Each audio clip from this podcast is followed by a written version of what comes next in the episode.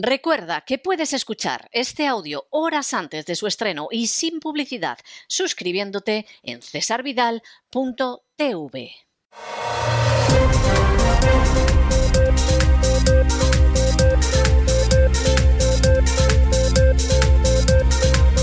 Las noticias del día.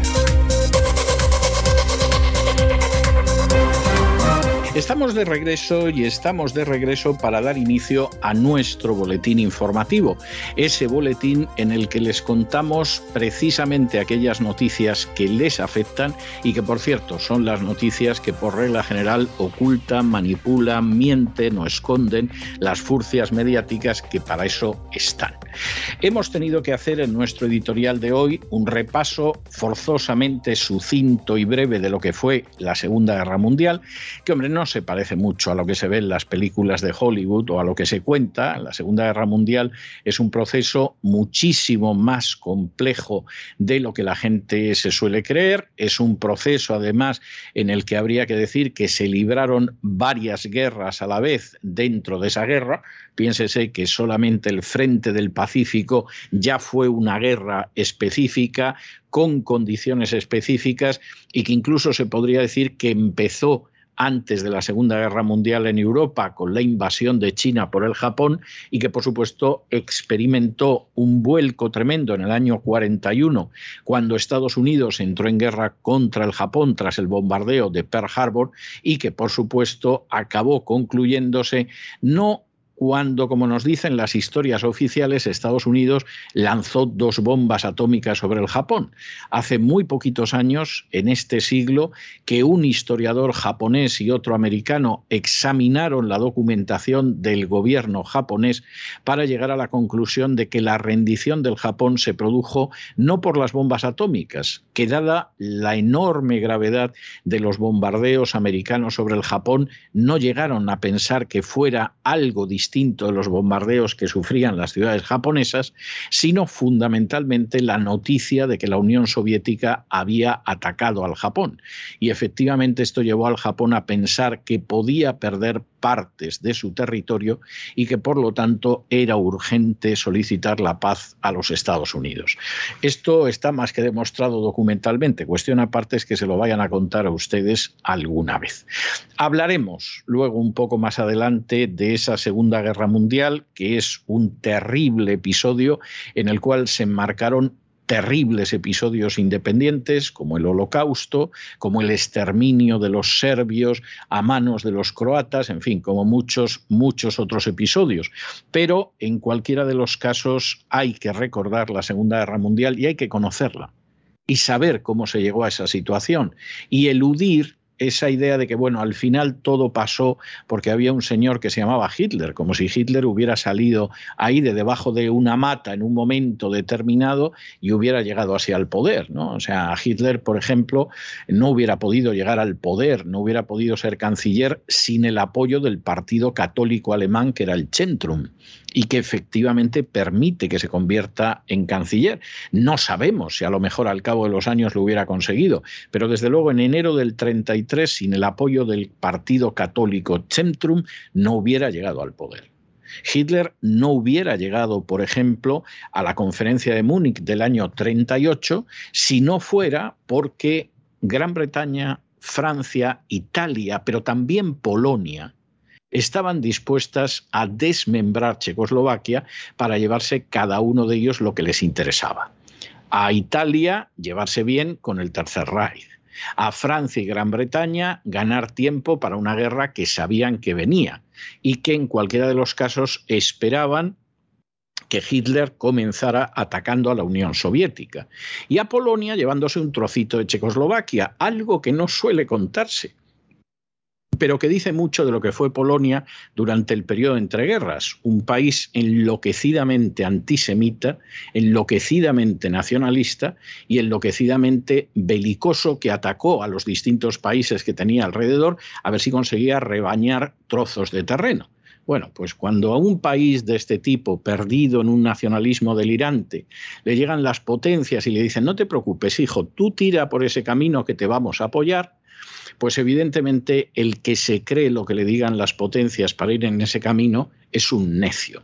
Aparte de eso es un miserable, no ha pensado en la suerte de su pueblo, no tiene en absoluto en cuenta lo que puede suceder en una guerra, pero sobre todo es un necio, como lo fueron los dirigentes polacos, que creyeron en las garantías de Gran Bretaña, de Francia e incluso de los Estados Unidos, en el sentido de que si Alemania finalmente se ponía brava para recuperar la Prusia Oriental, allí iban a estar ellos para defender a Polonia. Sí, sí. Alemania necesitó apenas dos semanas para deshacer al ejército polaco, que tenía mucha soberbia, pero muy poca eficacia.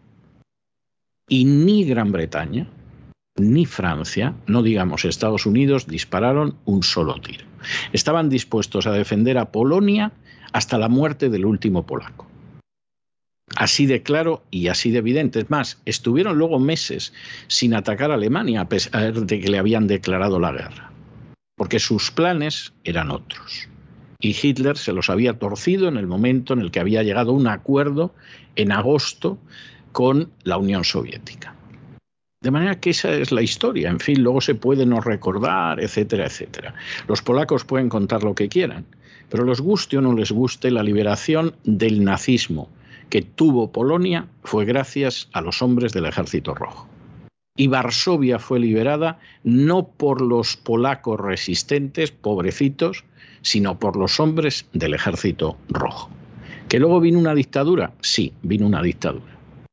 Pero si los nazis hubieran ganado la guerra, los polacos hubieran sido un pueblo reducido a la condición de simios, porque como decía Hitler, con que sepan contar hasta 100 ya tenemos bastante con ellos.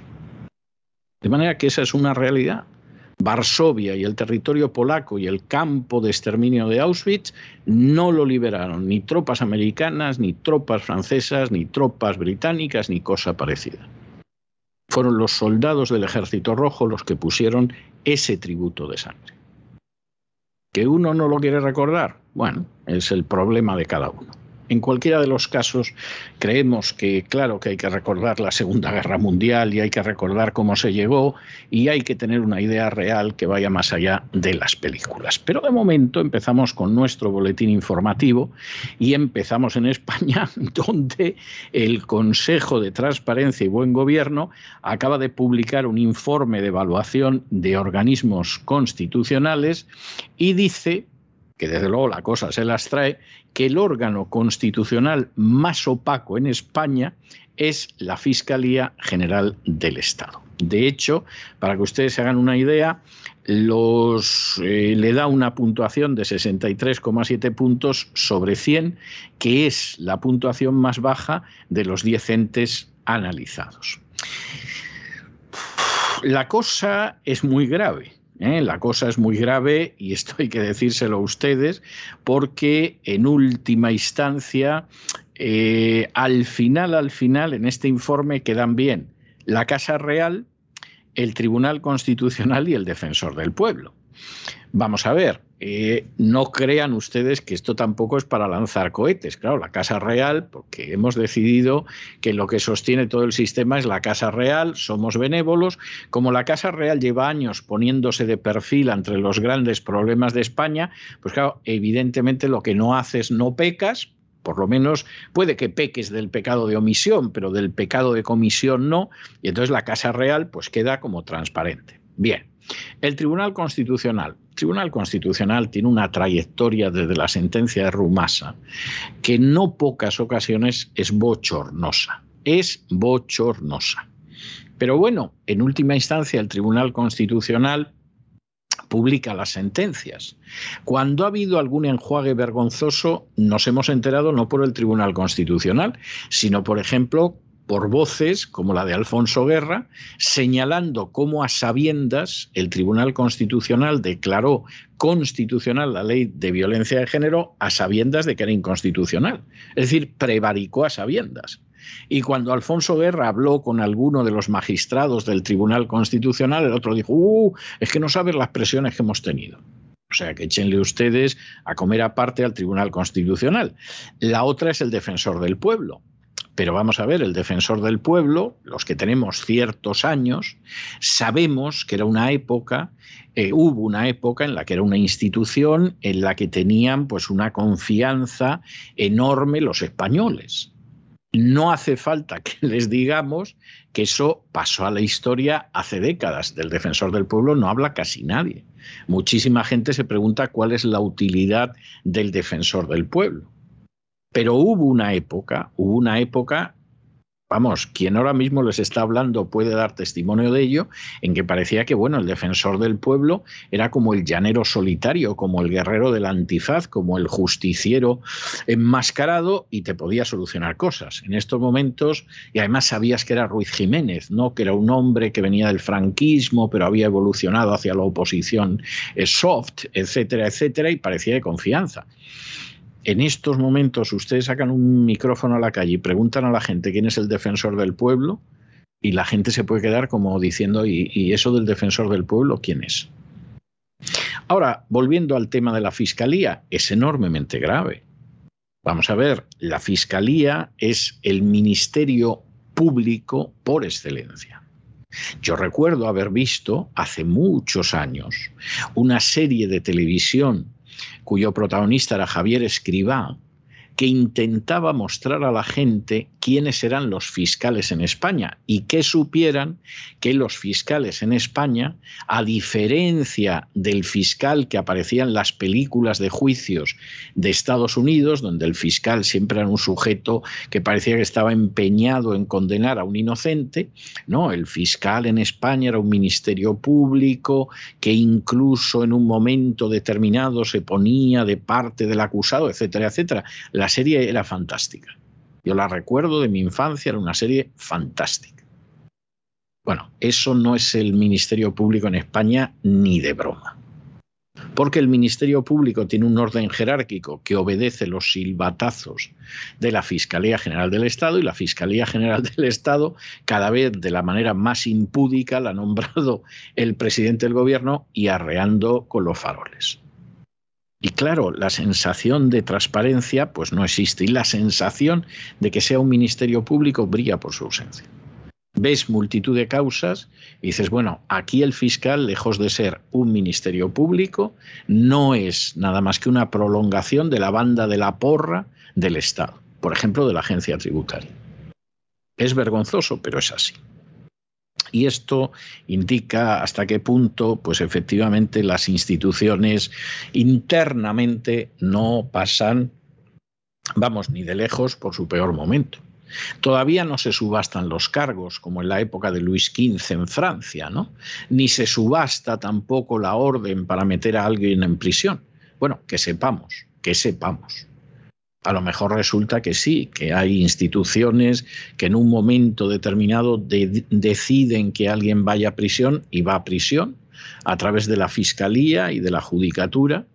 Y a lo mejor hay casos en los que se decide que determinada gente no va a prisión ni se la enjuicia y gracias a la fiscalía y a la judicatura y a la agencia tributaria no pasa.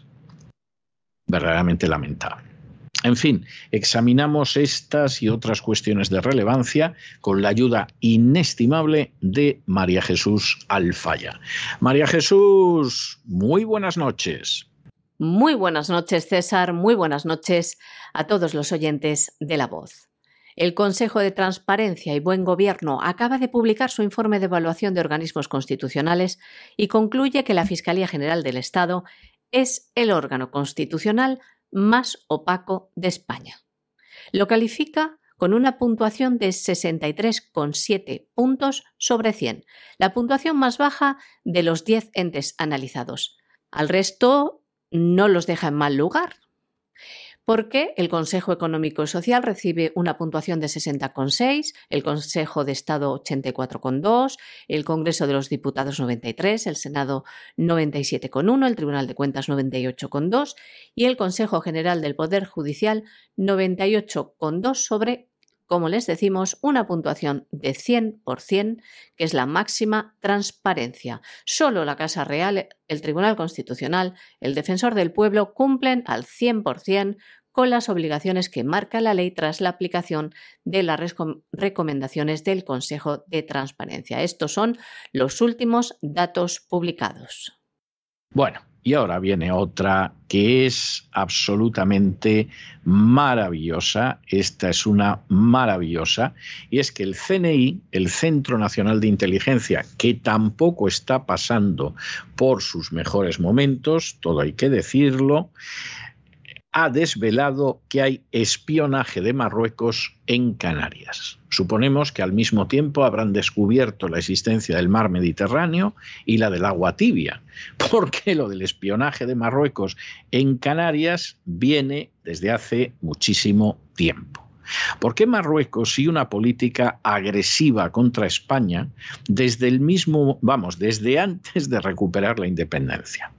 Marruecos fue un protectorado de Francia y de España. Eh, Francia, por supuesto, tenía la parte más mollar de Marruecos, a España le tocó el hueso del Rif y la espina de la Yebala, que dijo uno de los que vivió ese reparto de Marruecos. Aún así, la parte del Marruecos español había gente a la que le parecía el paraíso, el mismo general Franco, sin ir más lejos, pero cuando en un momento determinado Francia decidió conceder la independencia a su protectorado en Marruecos, a España no le quedó más remedio que seguir el guion sin rechistar, no le quedó más remedio. Y en ese momento, pues lo que sucedió es que Marruecos se dedicó a agredir a España y desde entonces hasta acá no ha parado.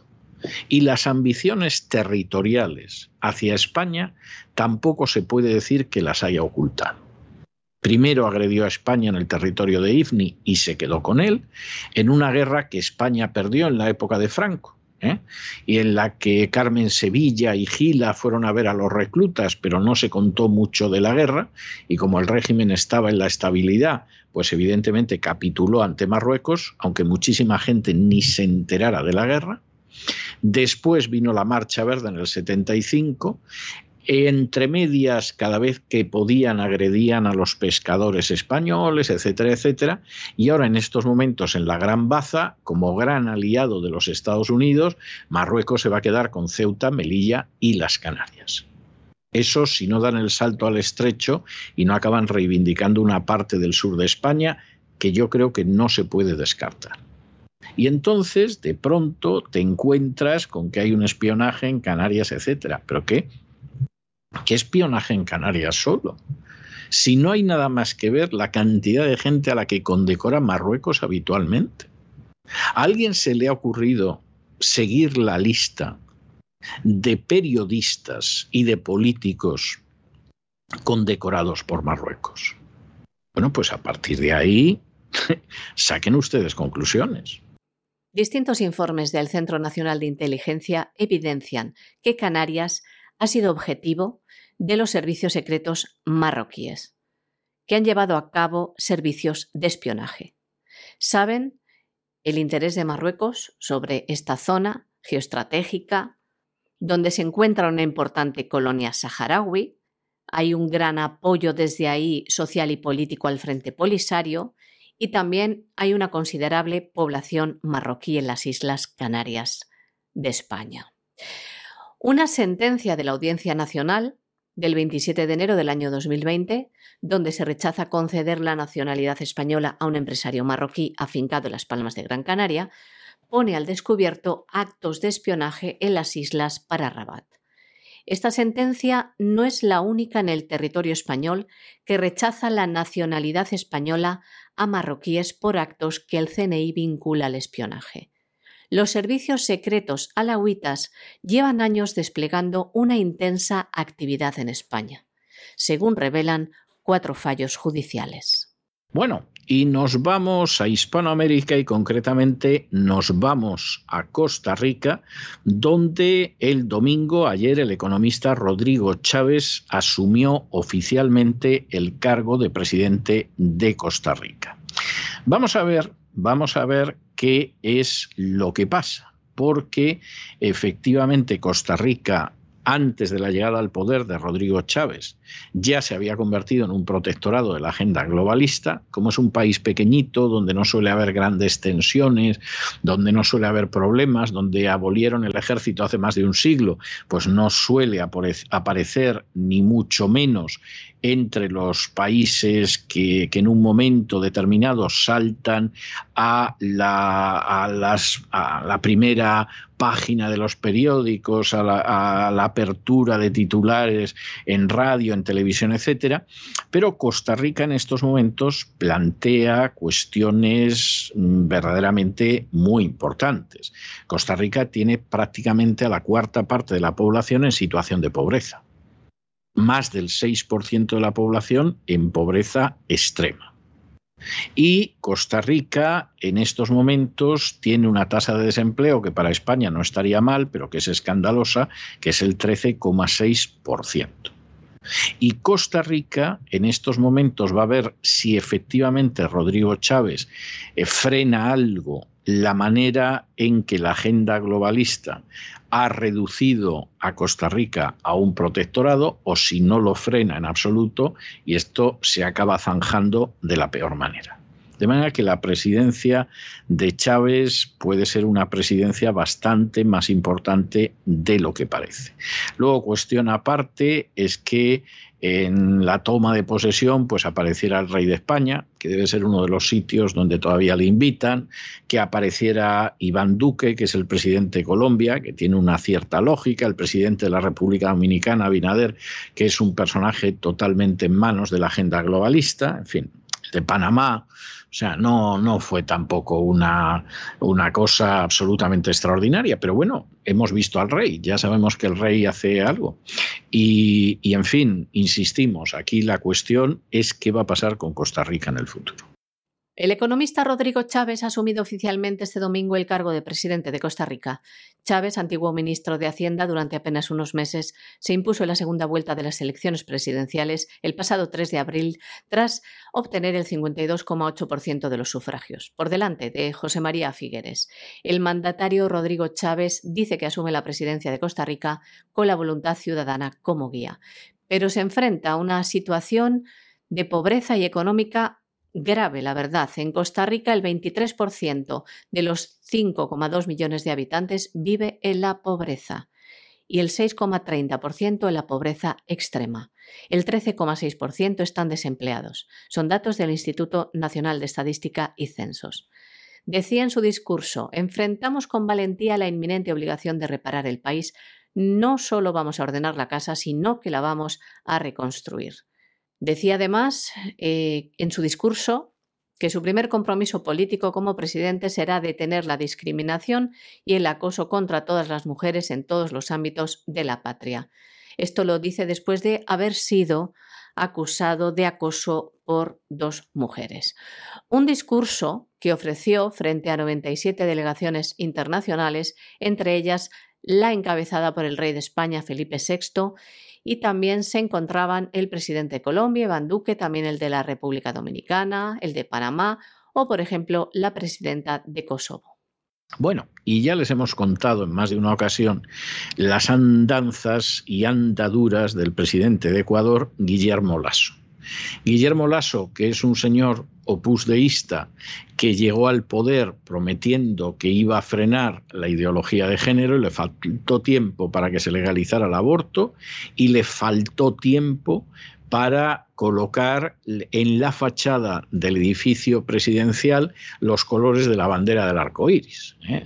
El señor Lasso es un personaje totalmente marionetesco en manos de la agenda globalista y, por supuesto, intentando dar la sensación de que eh, es todo lo contrario, es la derecha salvadora.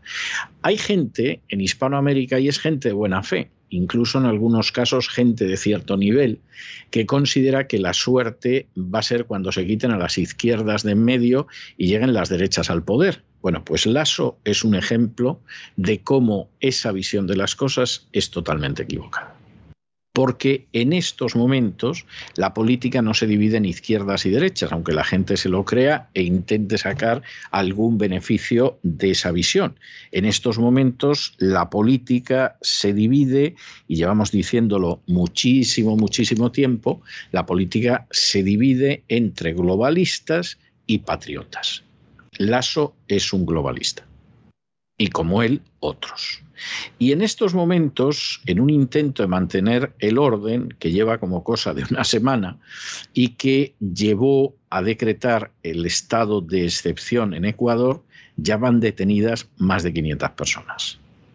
Esto, vamos a ver, si esto efectivamente funcionara, se viera que tiene resultado, etcétera bueno, pues sería algo muy duro, pero, pero que en última instancia tendría una cierta lógica. Pero de momento, de momento, no está nada claro que sea así. Es pronto. Es decir, no vamos a apresurar juicios porque estamos hablando a fin de cuentas de unos días y en unos días, aunque hayan detenido a más de 500 personas, eso no es un dato como para saber si la cosa va muy bien o la cosa va muy mal o esto va a ser un desastre. Pero de momento, a día de hoy, que esto tenga eficacia y efectividad está por ver. Lo único que sabemos es que han detenido a más de 500 personas. El pasado 29 de abril, el presidente de Ecuador, Guillermo Lasso, decretaba el estado de excepción, lo que incluye toque de queda nocturno. Lo hacía en tres provincias de la costa del país, para combatir la delincuencia organizada principalmente dedicada al narcotráfico y que tiene vínculos con cárteles de la droga de México y de Colombia. Las escenas eran dantescas, aparición de personas decapitadas, asesinatos de sicarios cada vez más frecuentes en las zonas costeras alrededor de Guayaquil, eh, también en Guayas, un puerto utilizado de trampolín para la cocaína producida en Colombia, Perú y en menor medida también en Ecuador. Además, se produjeron eh, riñas en las cárceles. 400 presos morían en los dos últimos años debido a enfrentamiento de este tipo de bandas rivales que se disputan el control interno de las presiones. ¿Y cuál es la noticia ahora? Que un total de 533 personas han sido detenidas en Ecuador en la primera semana del estado de excepción, decretado para estas provincias, Esmeraldas, Guayas y Manabí, por los altos índices de violencia. Detenciones efectuadas por 22.307 operativos dentro del llamado Plan Rescate y que se llevó a cabo del 30 de abril al 6 de mayo. No se ha especificado en concreto cuáles fueron estas razones de las detenciones, pero como les decimos, 533. También dicen que se han recuperado y retenido un total de 381 vehículos, se han decomisado 62 armas de fuego y han incautado 2.594 kilos de droga en lo que han denominado un golpe al microtráfico. El gobierno, también el gobierno de Ecuador, ha destinado 11,5 millones de dólares para reforzar la seguridad en la zona de la ciudad costera de Guayaquil. Y nos vamos a internacional y nos vamos, es absolutamente obligado, aunque yo no sé si los medios se han molestado en contar algo, al discurso que hoy Vladimir Putin, el presidente de Rusia, pronunciaba en Moscú con motivo del Día de la Victoria, el 9 de mayo, es el Dien Paviedi, el día de la victoria, porque es el día en que la Alemania nazi se rindió oficialmente ante las fuerzas de la Unión Soviética. Y en ese sentido hay un desfile militar bastante impresionante para la gente que quiera verlo. Hay gente que los desfiles militares, por el contrario, aunque sean de su país, les provocan una cierta erisipela, pero generalmente lo que ha sido interesante en los últimos años era lo que decía Putin, generalmente no más de 10 o 12 minutos en estos discursos. ¿Cómo serían las cosas que eh, hubo hace pocos años la moda de, de reunir en un vídeo el discurso de Putin en ruso y ponerle unos subtítulos que no tenían nada que ver con el discurso? Y entonces, por ejemplo, yo recuerdo un vídeo que me llegó de los sitios más diversos para que confirmara, puesto que sabía ruso, si lo que decía Putin era verdad o no, que era un discurso donde decía que no estaba dispuesto a tolerar que la gente que implantaba la agenda globalista la implantara en Rusia y que esa gente que quería dominar el mundo iba a chocar con él, etcétera. Bueno, Putin no decía nada de eso. En lo que salía en ese momento, lo único que hacía era saludar a los marinos, a los compañeros del ejército, etcétera, exactamente igual que ha hecho esta mañana. A veces la intoxicación ha venido previa. Por ejemplo, en los últimos días se ha insistido en que Putin, en el discurso de hoy, iba a anunciar la movilización general a ver si acaba con el ejército ucraniano o con la resistencia ucraniana. Bueno, no hace falta decir que no ha dicho absolutamente nada de eso en el discurso. ¿Qué, qué ha dicho? Bueno, de entrada, nada de una movilización general, Supongo que mm, a lo mejor a gente que viva en España le habrá sorprendido que los ucranianos no estuvieran a las puertas de Moscú para amargarle el discurso a Putin, porque uno ve las noticias en España y parece que los ucranianos en cualquier momento van a entrar en Moscú, pero esto es algo que no tiene nada que ver con la realidad. Pero el discurso sí ha sido un discurso muy interesante. Eh, Putin, por supuesto, ha rendido homenaje en primer lugar a aquellos que dieron su vida independientemente de las ideas políticas que tuvieran, etcétera, etcétera, a los rusos que dieron su vida para derrotar al nazismo, lo cual tiene una enorme lógica. Una de las cosas que ha estado más claras bajo la presidencia de Putin es que independientemente de sus ideas políticas, todos los rusos son rusos y se honra a todos los rusos que defendieron a la patria y da lo mismo que combatieran a los mongoles, que que combatieran a los suecos, que a los franceses o a los alemanes. Es decir, eso ha sido algo muy específico del régimen de Putin. A continuación, ha señalado que lo que había sucedido en Ucrania, lo que está sucediendo en Ucrania, fue un ataque preventivo que Rusia insistió en llegar a un acuerdo que incluso presentó sus posiciones por escrito a la OTAN, lo cual dicho sea de paso es totalmente cierto, y que sabía perfectamente que iba a haber un ataque contra el Donbass y contra Crimea por parte del ejército ucraniano respaldado por la OTAN. Y ante la posibilidad de que sucediera esto, lo que hicieron fue desencadenar un ataque preventivo y más cuando eran conscientes de que Ucrania iba a aceptar en su territorio armamento nuclear. Bien. A continuación, eh, Putin ha insistido en el hecho de que Rusia cree en el orden internacional, que no es el orden que quiere Estados Unidos. Estados Unidos pretende una excepcionalidad que aplica el derecho internacional según le conviene o no, no le conviene.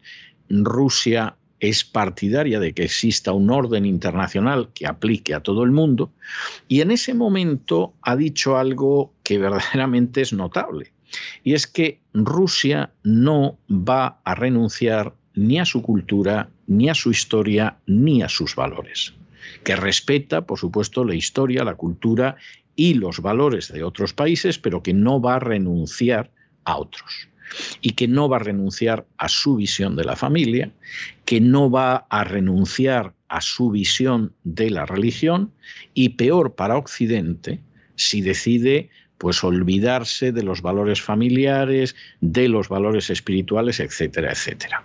No hay que ser tampoco un genio para darse cuenta de por dónde iba Putin aquí. A continuación, ha saludado a los combatientes de los ejércitos que combatieron contra Hitler, que hubieran querido estar en Rusia este año, pero que no han podido ir como consecuencia de las presiones de sus gobiernos, y ha rendido homenaje en ese momento a los soldados británicos, franceses, americanos, etcétera, etcétera, que combatieron contra Hitler, mencionando además el país en concreto.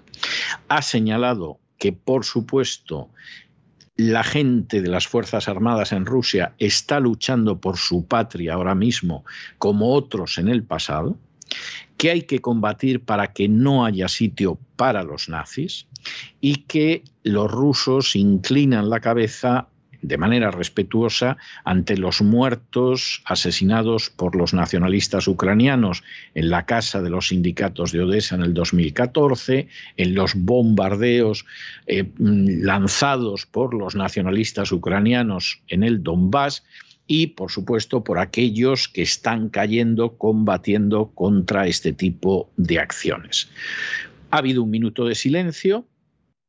Putin ha vuelto a decir que los combatientes que ahora mismo están combatiendo en Ucrania defienden lo mismo que en los años 40, la unidad de la patria y la independencia de Rusia frente a las agresiones extranjeras, ha gritado un gloria a nuestras tropas por Rusia, por la victoria y ahí ha concluido un discurso, eh, yo diría que no muy largo, ha debido ser cosa de 10, 11 minutos, pero desde luego muy sustancioso. Bueno, ¿qué es lo que hay que pensar sobre lo que ha dicho Putin? Pues miren ustedes, va a depender, va a depender de quién gane esta guerra. Esto puede parecer una respuesta evasiva o incluso una respuesta cínica, pero no lo es. Si esta guerra la gana la OTAN, Putin ha sido una especie de Hitler rubio, pretendía llegar hasta Lisboa, gracias a la OTAN nos hemos salvado de él, de que viniera el comunismo y de que vinieran los cuatro jinetes del apocalipsis. Si efectivamente la OTAN se impone, ese va a ser el discurso. Y la democracia, además, resulta que la va a salvar un personaje como Zelensky, que es un toxicómano, que es un corrupto, que tiene una fortuna de centenares de millones de dólares en el exterior, que ha colocado fuera de la ley a 11 partidos, que ha cerrado tres televisiones de la oposición, que desde hace más de un año mantiene en la cárcel al jefe de la oposición en el Parlamento y que ha firmado la primera ley racista que hay en Europa desde los años 30, desde las leyes de Nuremberg. De manera que eso va a ser lo que va a pasar. Es decir, si efectivamente aquí la guerra la pierde Rusia, ya tienen ustedes el relato construido porque se lo están contando y porque no van a dejar a nadie que diga lo contrario. No hay nada más que ver el acceso a los medios de comunicación en los países occidentales, con matices.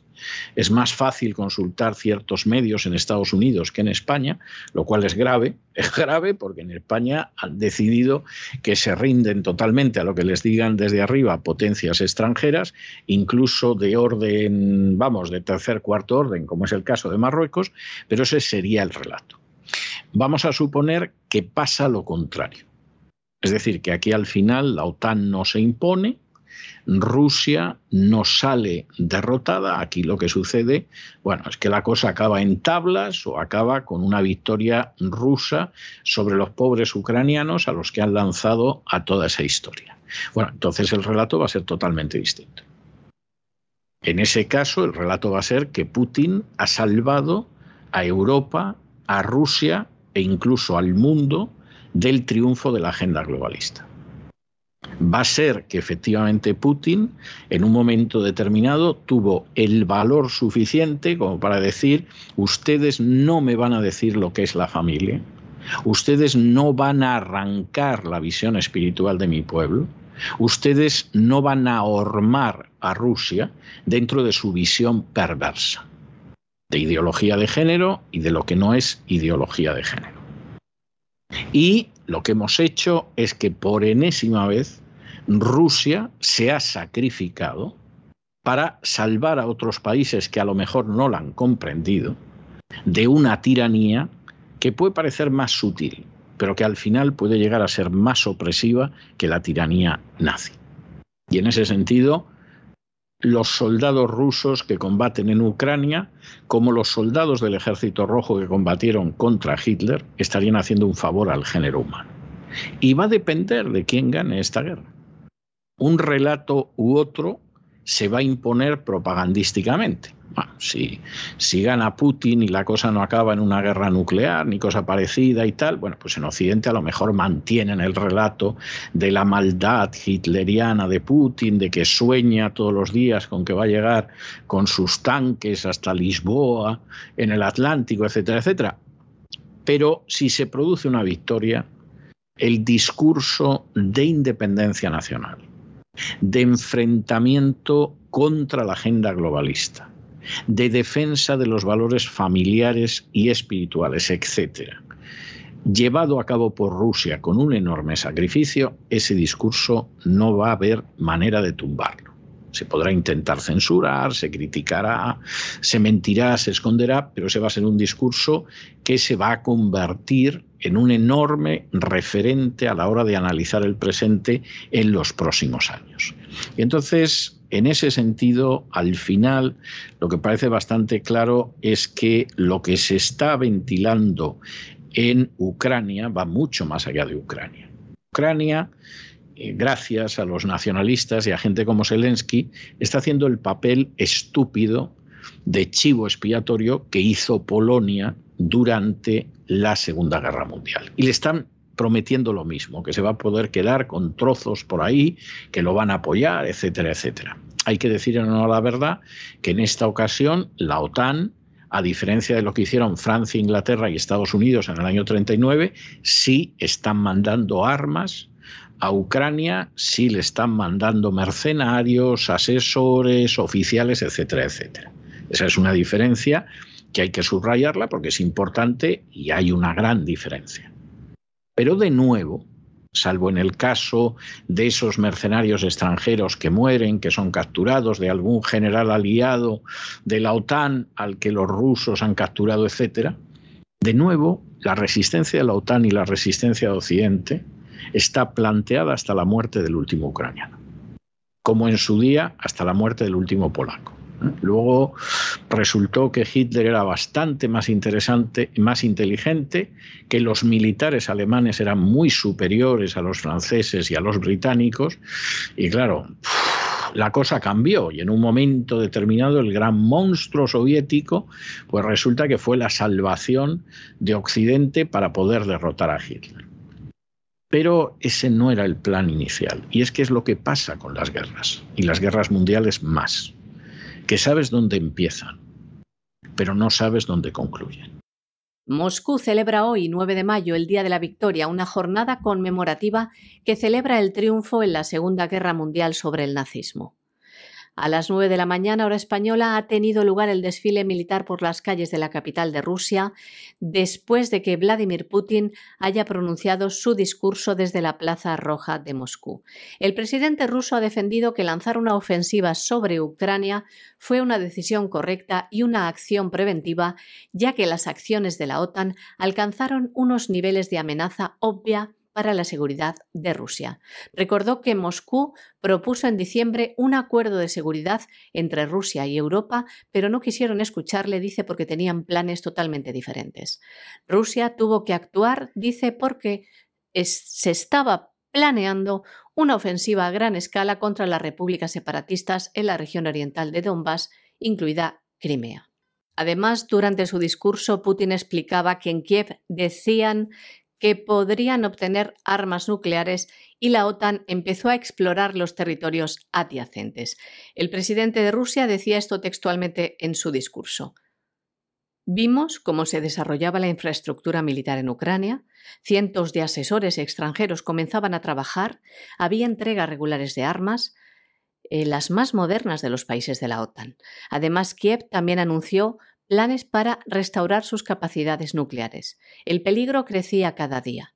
A pesar de todos los desacuerdos en las relaciones internacionales, Rusia siempre ha abogado por la creación de un sistema de seguridad igual e indivisible. Y seguía diciendo el presidente de Rusia, Vladimir Putin. Desde la caída de la Unión Soviética en el año 1991, Estados Unidos ha hablado cada vez más del excepcionalismo estadounidense. Al difundir esas ideas, Washington está humillando no solo al mundo entero, sino también a sus satélites, que tienen que fingir que no se dan cuenta de nada y aceptarlo todo con humildad, pero somos un país diferente. Las fuerzas de autodefensa de las repúblicas de Donbass, junto con los militares rusos, están luchando en su tierra, por la madre patria, por su futuro, para asegurarse de que nadie olvide las lecciones de la Segunda Guerra Mundial, para que no hubiera lugar en el mundo para carniceros, castigadores y nazis.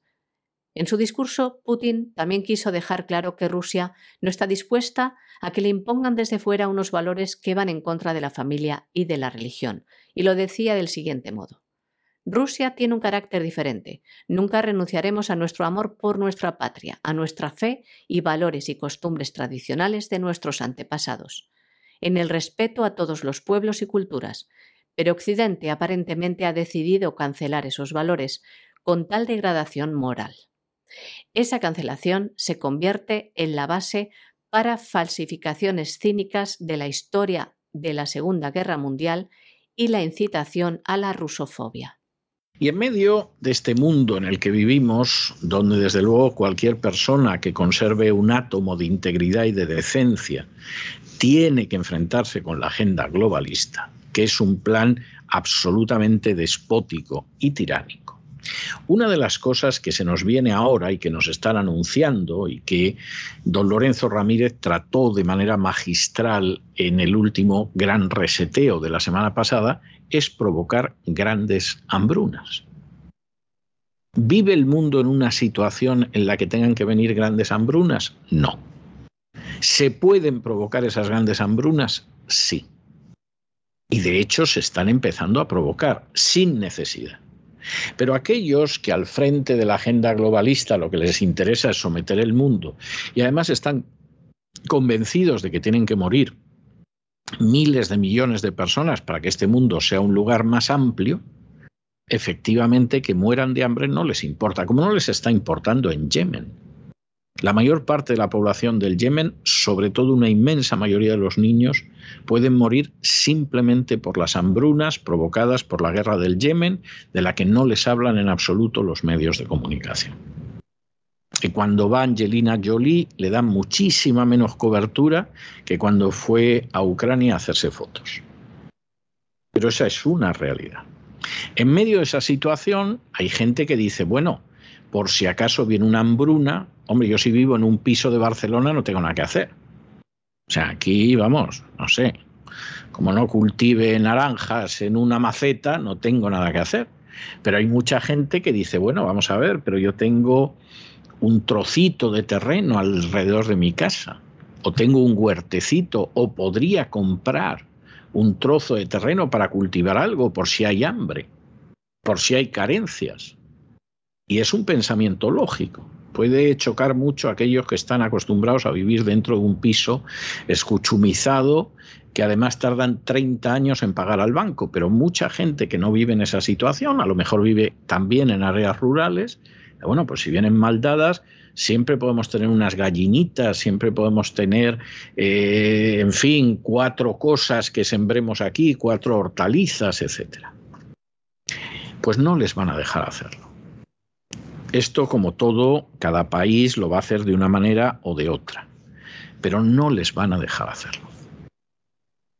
O harán todo lo posible por impedirlo.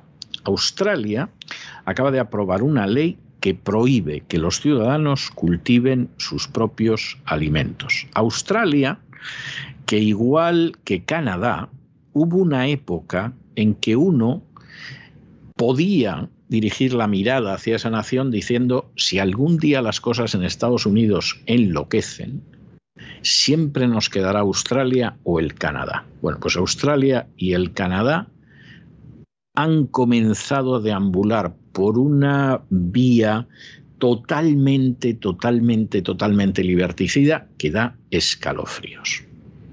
Y en Australia, para que no haya ninguna duda, miren ustedes las leyes en Australia y en el Canadá y se van a dar cuenta de la que les va a venir a ustedes a no mucho tardar, ya no puedes cultivar tus propios alimentos. Claro, esto es muy fácil de disfrazar. No, no, usted no puede tener gallinas porque yo no sé si las gallinas van a estar en condiciones.